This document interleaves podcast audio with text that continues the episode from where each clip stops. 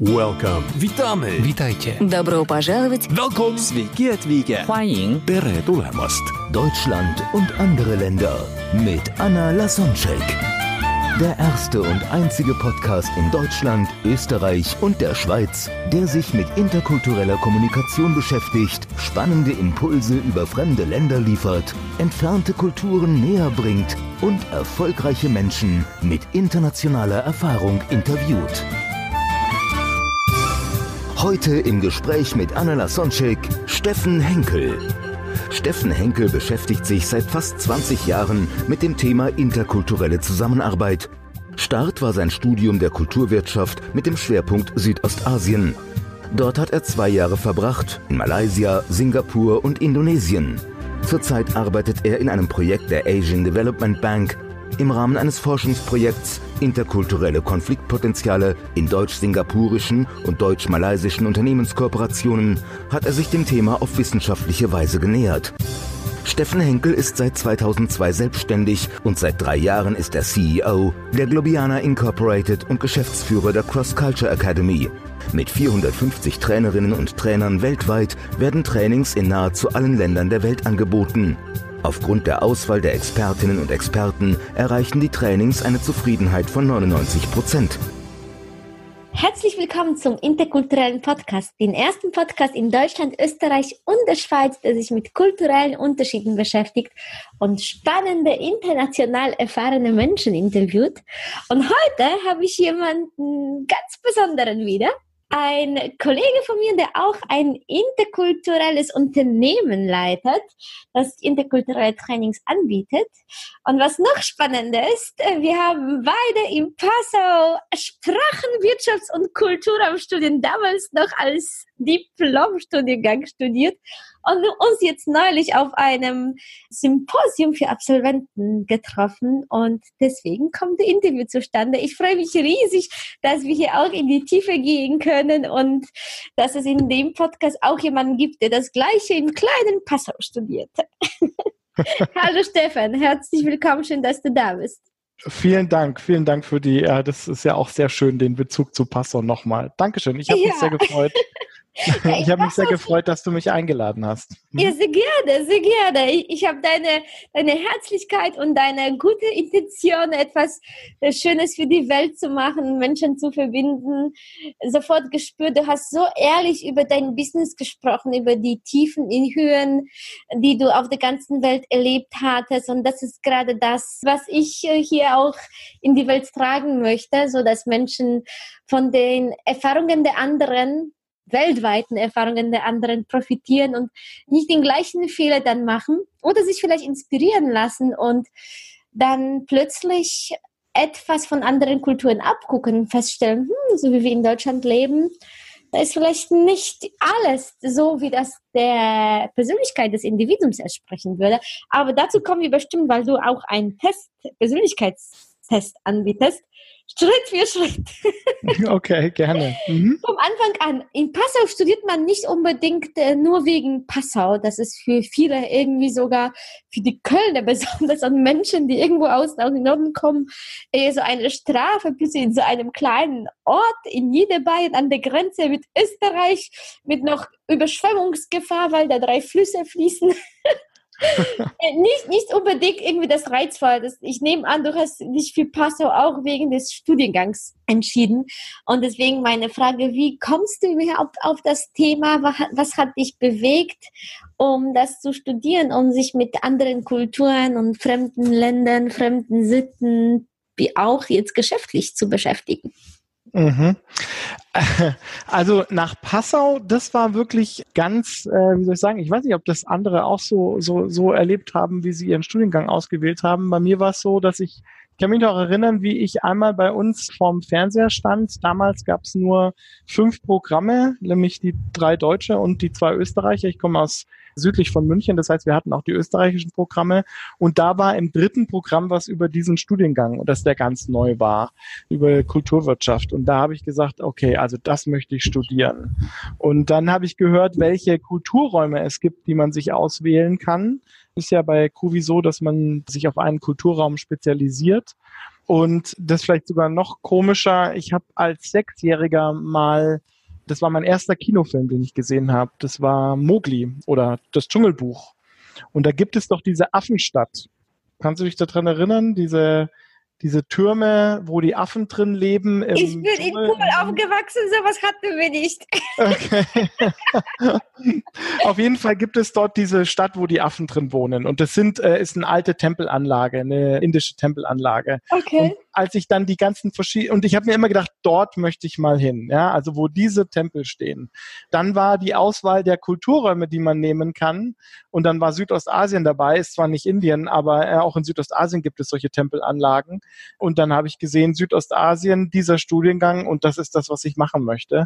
So kam es, dass ich dann in Passau gelandet bin und äh, eben Kulturwirtschaft studiert habe mit dem Schwerpunkt Südostasien.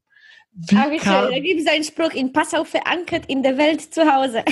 Ja, genau. Ja, mich, hat, mich hat auch immer die asiatische, also ja, die buddhistische oder wie auch immer die Kultur interessiert. Und der Trend ist, glaube ich, immer mehr kommen auch Menschen im Westen zu der Erkenntnis, dass die östlichen Bräuchen Sitten teilweise sehr gut für uns sind, so mehr zur Ruhe kommen, mehr in Balance zu leben. Ähm, die haben teilweise, ja, nicht nur TCM-Medizin, aber viele Ansichten, die, glaube ich, der Menschen auch im Westen sehr gut tun würden. Mhm. Und ich habe mich da irgendwie intuitiv auch hingezogen gefühlt und Indien war lange mein Traum auf der Liste, bis ich da war. Also es hat mir gefallen, aber irgendwie jetzt, jetzt ist es schon abgehakt, jetzt ist es nicht mehr so weit, weil ich weiß, wie das ist dort. Ja, du, ich weiß gar nicht, ob das damals so mit der Spiritualität oder sowas zu tun hat, sondern es ging mir einfach darum, dass es so exotisch war und dass ich da mal mhm. hin wollte. Und so nach einem Jahr Studium sind wir dann auch tatsächlich das erste Mal dorthin gefahren und ich hatte, davor hatte ich dann schon ein bisschen Bammel, ja, dass es dann plötzlich mir nicht gefällt dort und ich dann was studiert hätte, ein Jahr, was total in die falsche Richtung gegangen ist, aber hat sich dann nicht herausgestellt, sondern es hat auch wenn du weißt inzwischen, dass es alles einen Grund hätte. ja, ganz genau, ganz genau, ja. Das ist einfach und, nur eine Entwicklung und jede Station dann äh, hat Auswirkung auf die nächste. Von daher. Richtig. Ja, auch Mut zum Scheitern. Ne? Ja, ganz auf jeden Fall, ja. Und mein gut, und wenn man das studiert, dann hat man natürlich mit dem Thema Interkulturalität zu tun. Und dann bin ich dort in so ein Forschungsprojekt reingestiegen über Konfliktpotenziale zwischen deutschen, singapurischen, deutschen, malaysischen und deutschen und indonesischen Unternehmen aufgrund der interkulturellen Situation, in die die steckten. Das war dann so gegen Ende des Studiums. Und das war letztlich dann der Einstieg in das Thema interkulturelle Zusammenarbeit. Also weil du ursprünglich ja gefragt hast, wie komme ich eigentlich? Ja, genau. Ja. Mhm. Ohne jetzt Namen zu nennen, kannst du da ein bisschen rausplaudern, was da für ein Konflikt war und wie du denen geholfen hast und äh, worum es da ging. Ich finde solche Sachen immer sehr spannend. Ja, äh, ist es natürlich, also ich fand das auch wahnsinnig spannend überhaupt, dass ich damals die Gelegenheit hatte, an so einem Forschungsprojekt teilzunehmen. Wir haben natürlich gar nicht so sehr äh, jetzt daraus dann Trainings zu entwickeln. Das war ja erst der zweite Schritt. Erstmal ging es darum, ähm, in diesem in diesem Forschungsverbund rauszu also mal darzustellen, was für Unterschiede gibt's denn und woraus entstehen bei diesen Unterschieden eventuell bestimmte Konflikte. Ich kann mich erinnern, dass das damals auch noch ein Thema war, wo, wenn man so gefragt hat, was ist wichtig, wenn man sich in Singapur beispielsweise engagiert oder in Indonesien, was muss man unbedingt beachten, äh, dass dann tatsächlich kulturelle Unterschiede auch noch tatsächlich ein Thema war, dass die Leute sofort genannt haben. Heute Sowas wie, wie Kaugummi nicht kaum oder nicht auf die Straße. Sowas, ja? Oder gibt es ja, schon Tiefe?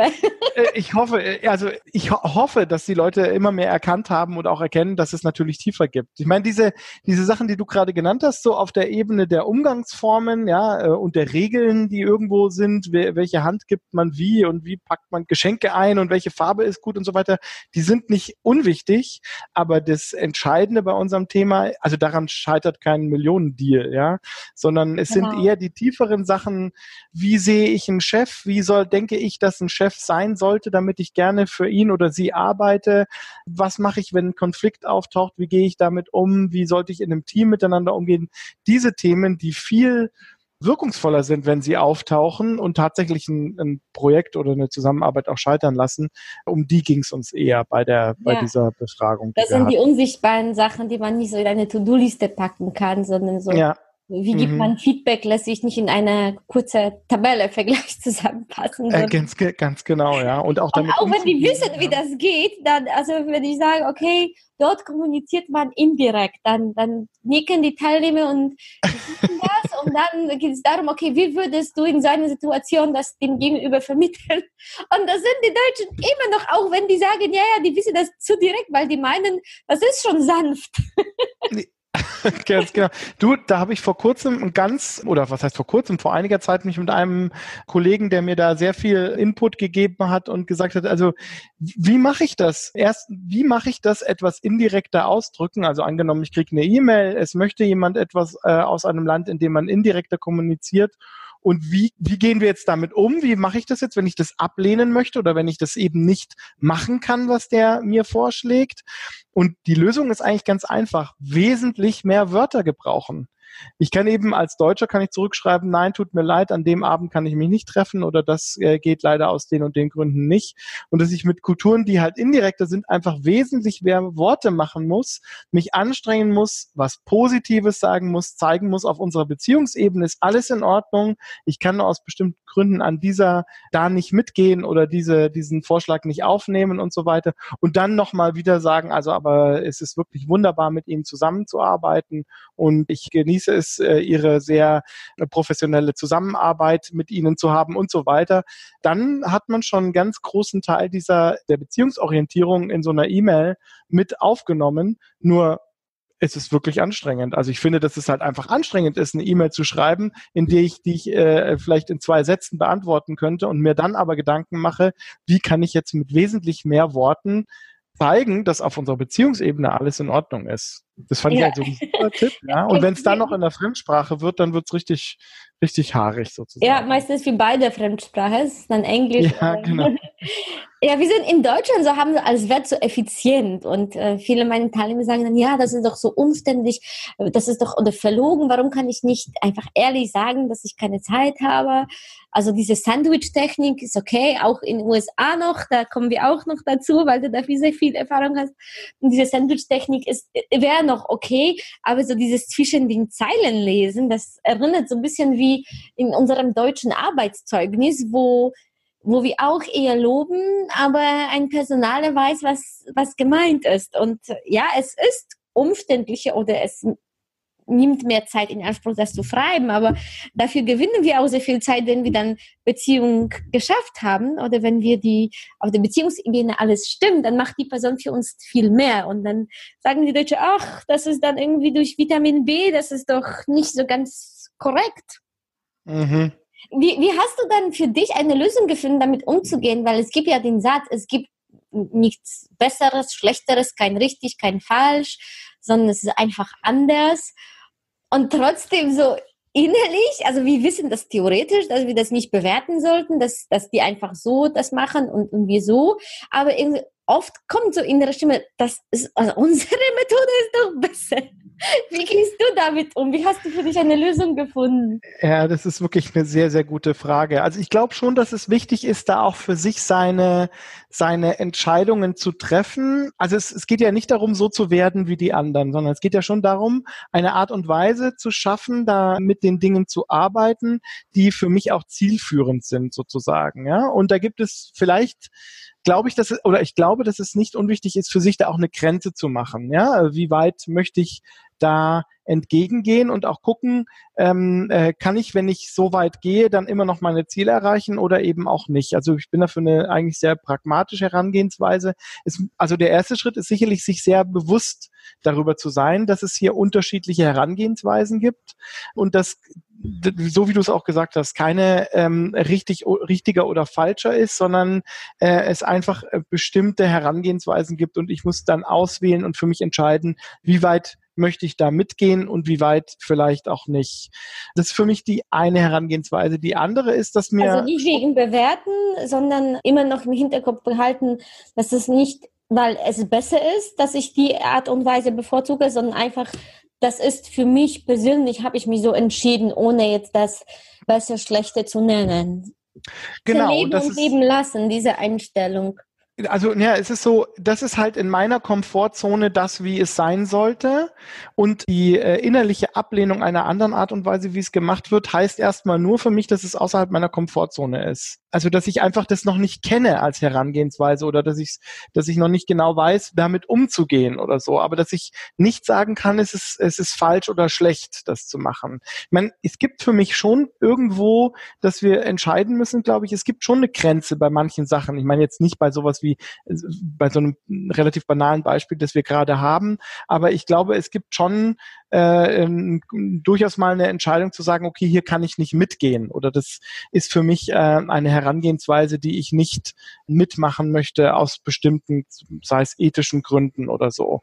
Aber im, die, die ist diese diese Grenze, die ist auf jeden Fall wesentlich weiter als das, was ich denke, wenn ich äh, so der Ansicht bin, naja, also so kann man das ja nicht machen. Also wenn das nur mein erster Gedanke ist, dann heißt es eigentlich, dass gerade in meiner Wahrnehmung für mich, dass ich gerade einen Glaubenssatz in Frage gestellt bekommen habe, das mich vielleicht in Wallung bringt, weil ja jemand mein Weltbild erstmal auch zum Wanken bringt oder vielleicht sogar ich das als Angriff wahrnehme. Und das ist für mich der erste Hinweis, mal zu sagen, Moment, ich kann jetzt nicht sagen, also wenn ich, wenn ich anfange, zu merken, dass ich hier in Wallung gerate und dass ein Glaubenssatz von mir in Frage stellt. Das ist sozusagen der erste Schritt. Und dann muss ich sagen, okay, ist denn dieser Glaubenssatz oder das, was ich denke, wie die Dinge zu sein haben oder wie sie sind, ist das denn so oder oder ist es eben nicht so, es ist nur einfach innerhalb meiner Komfortzone. Und mhm. dann kann ich damit anders umgehen und kann sagen, okay, jetzt, jetzt lasse ich mich mal drauf ein und nehme mal den, den Blick ähm, ein, wie kann es denn in der anderen Komfortzone sein? Warum könnten die anderen das so machen, wie sie es machen?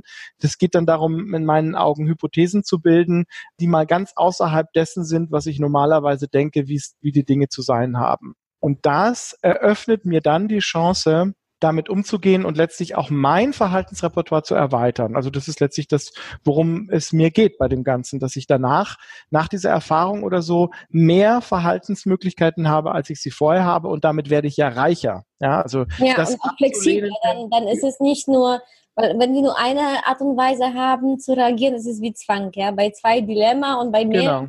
dann können wir dann bewusst aussuchen, oft. Aber um diesen Schritt zu machen, ja. dazu gehört uns bewusst zu werden, dass wir dann von, von Eltern, Umfeld, Umgebung, Gesellschaft ja beeinflusst programmiert worden sind, weil oft merken wir das nicht, dass wir dann bewerten und denken, das, das geht noch nicht. Total. Also da gebe ich dir genau. Also wir in den 99 Prozent der Fällen merken wir es ja gar nicht, sondern denken, also so geht's nicht, ja.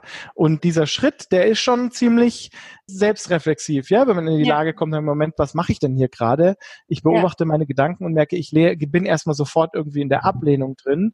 Und wenn ich den Schritt aber schon mache, so wie du es sagst, dass ich sage, Moment, das ist das sind meine Gedanken und die habe ich irgendwie mitgegeben bekommen, aber die sind nicht das Nonplusultra auf der Welt, dann bin ich ja schon ganz schön weit eigentlich. Ja, da gibt es ja. dieses Glaub nicht allem, was du denkst. Ne? Das ist nur ein ja, ganz, ganz genau, ganz genau, weil die sind auch nur die Gedanken von anderen, die mir halt mitgegeben worden sind.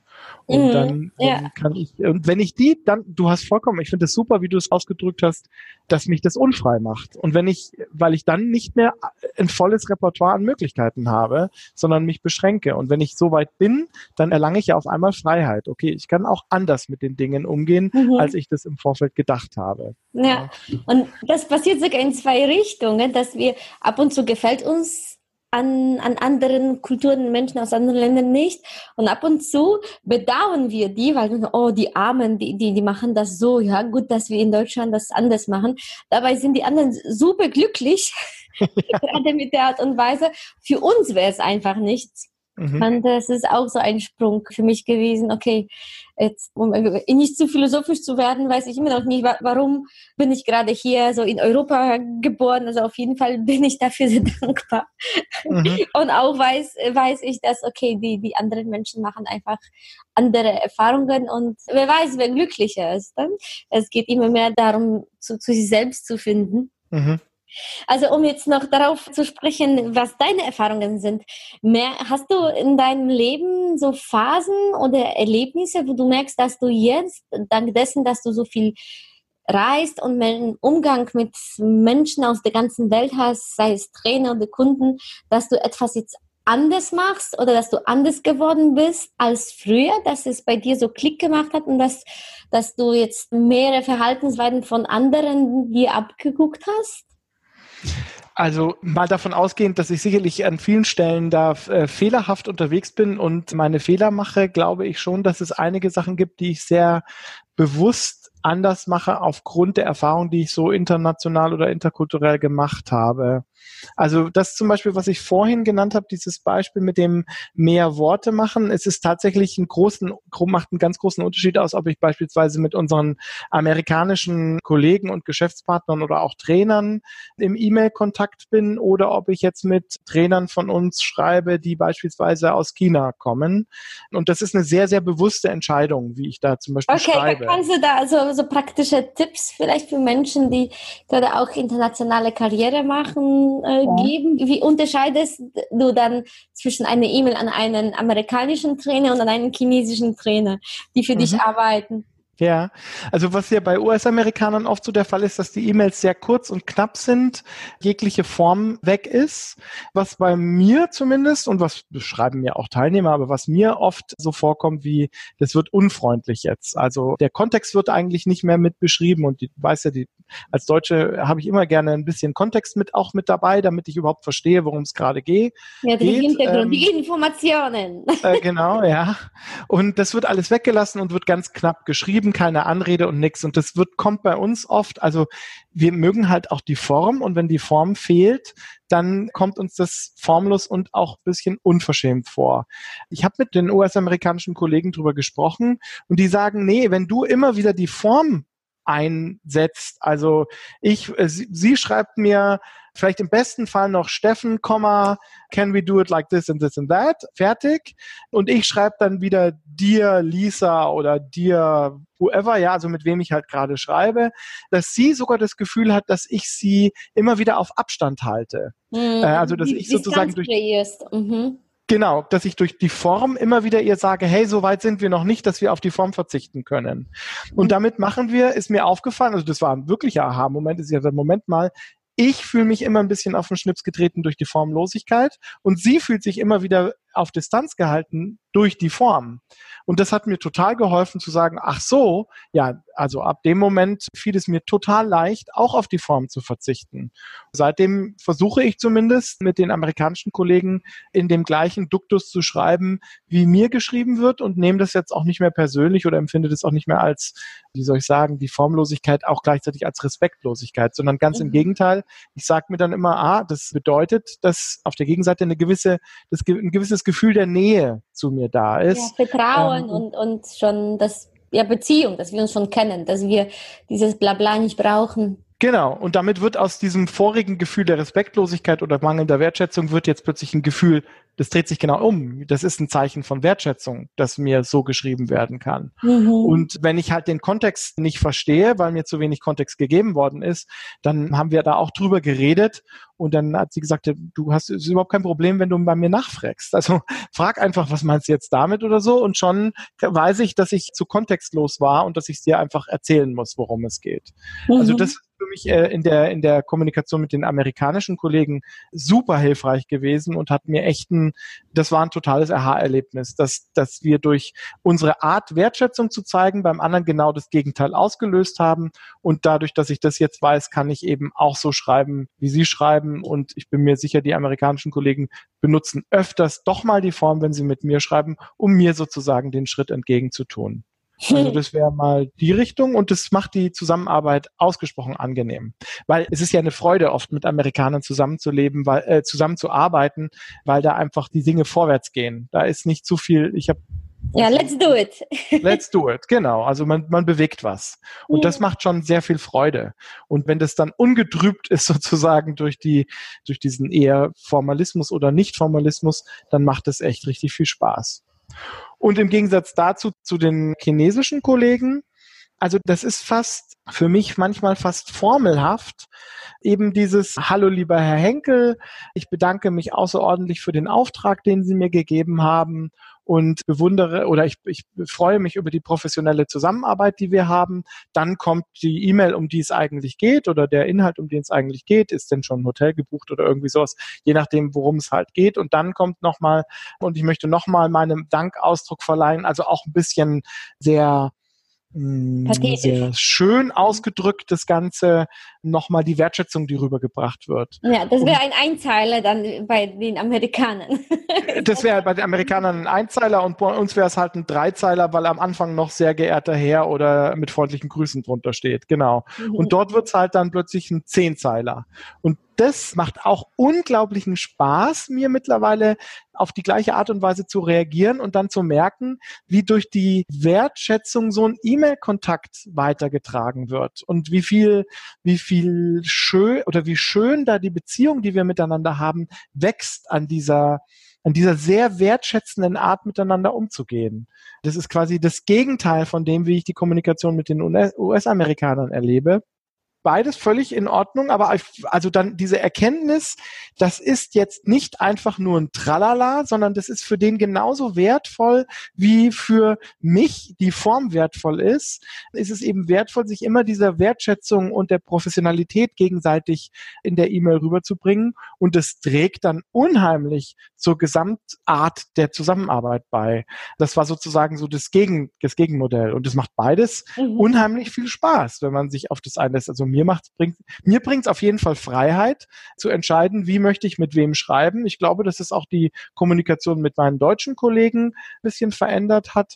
Also das ist jetzt wirklich ein ganz kleines Beispiel, aber das da finde ich ist so, dass ich halt eine Wahl habe jetzt, wie kommuniziere ich mit wem und wenn ich mit jemandem neuen, eine neuen Trainerin oder einen neuen Trainer kommuniziere, dann teste ich halt, halt durchaus erstmal an, wie wie kommt das eine an und wie kommt das andere an also das finde ich ist so eine Erfahrung, die, die das internationale Arbeiten da bei mir auf jeden Fall ausgelöst hat, anders zu kommunizieren und eine wesentlich breitere Kommunikationsform zu haben, als mir sie vorher, als ich sie vorher hatte. Ja, weil hättest du dann das einfach durchgezogen und bist wärst du dabei geblieben, so zu schreiben, wie du das auf Deutsch machst, dann wären dann so sowohl die Amis als auch die Chinesen dann nicht so wirklich glücklich mit dir und die, die Zusammenarbeit hätte nicht funktioniert. Vielleicht sogar hättest du einige Aufträge dann nicht bekommen, weil sie lieber mit jemandem arbeiten, der so auf einer Wellenlänge ist.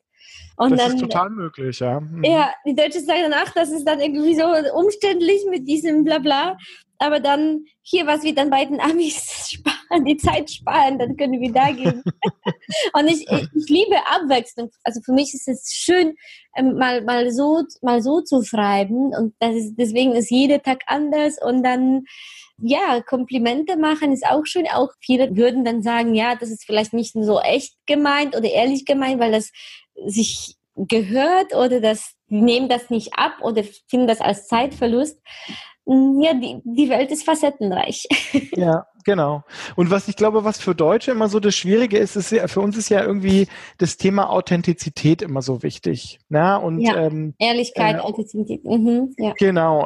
Und also mir passiert es da in Seminaren schon so, dass ich sage, dass, also dass das so kommt, ja, soll ich jetzt mehr lächeln oder dann wird ja meine E-Mail total unauthentisch oder und so weiter, ja. Oder wenn ich jetzt lächle und ich habe aber gar nichts zum Lachen oder zum Lächeln, dann ist es unauthentisch. Und ich finde, dass wir es da also es mal so auszudrücken, manchmal ein bisschen übertreiben, was das Thema Authentizität angeht, weil, also was ich dann in einem Seminar eigentlich sage, ist, was ist denn authentisch an dem, was ein kleines Baby tut? Ja, also ein kleines Baby, relativ frisch geboren, da ist irgendwie authentisch lächeln, weinen, essen und trinken und vielleicht noch die Windeln voll machen, aber viel mehr kann ein kleines Baby auch erstmal nicht. Und wenn es anfängt zu laufen zum Beispiel, dann ist das am Anfang nicht authentisch, ja, sondern dann ist es eine ziemlich unauthentisch aussehende Angelegenheit auch. Das stolpert und fällt hin und weint vielleicht dann und steht wieder auf und probiert es nochmal und so weiter.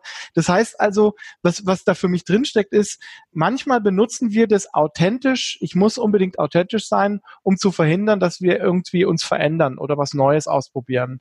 Weil etwas Neues ausprobieren ist auf jeden Fall erstmal holprig. Ja, aber ich meine, was ist, wenn das, wenn das Baby aufhört, das neu auszuprobieren, dann wird es nie anfangen zu laufen.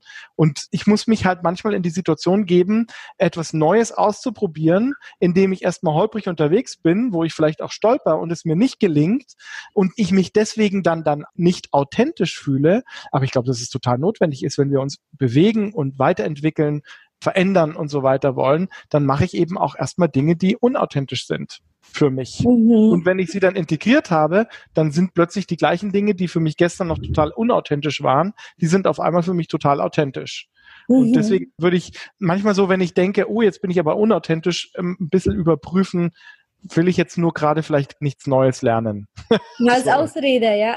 ja, ganz genau, ganz genau, ja weil es nicht zu uns gehört. Aber wenn wir das dann machen, dann wird es zu uns gehören. Ga, ganz genau, ganz genau. Ich meine, in anderen Kontexten nennt man das ja eben mal ganz bewusst etwas machen, was außerhalb der Komfortzone ist. Es schmerzt ein bisschen, es tut ein bisschen weh, es ist ein bisschen ungewöhnlich, aber erst dadurch erschließe ich mir diese, dies Neue, ein anderes Verhalten oder was immer das auch sein könnte. Morgen geht es weiter im Gespräch mit Steffen Henkel.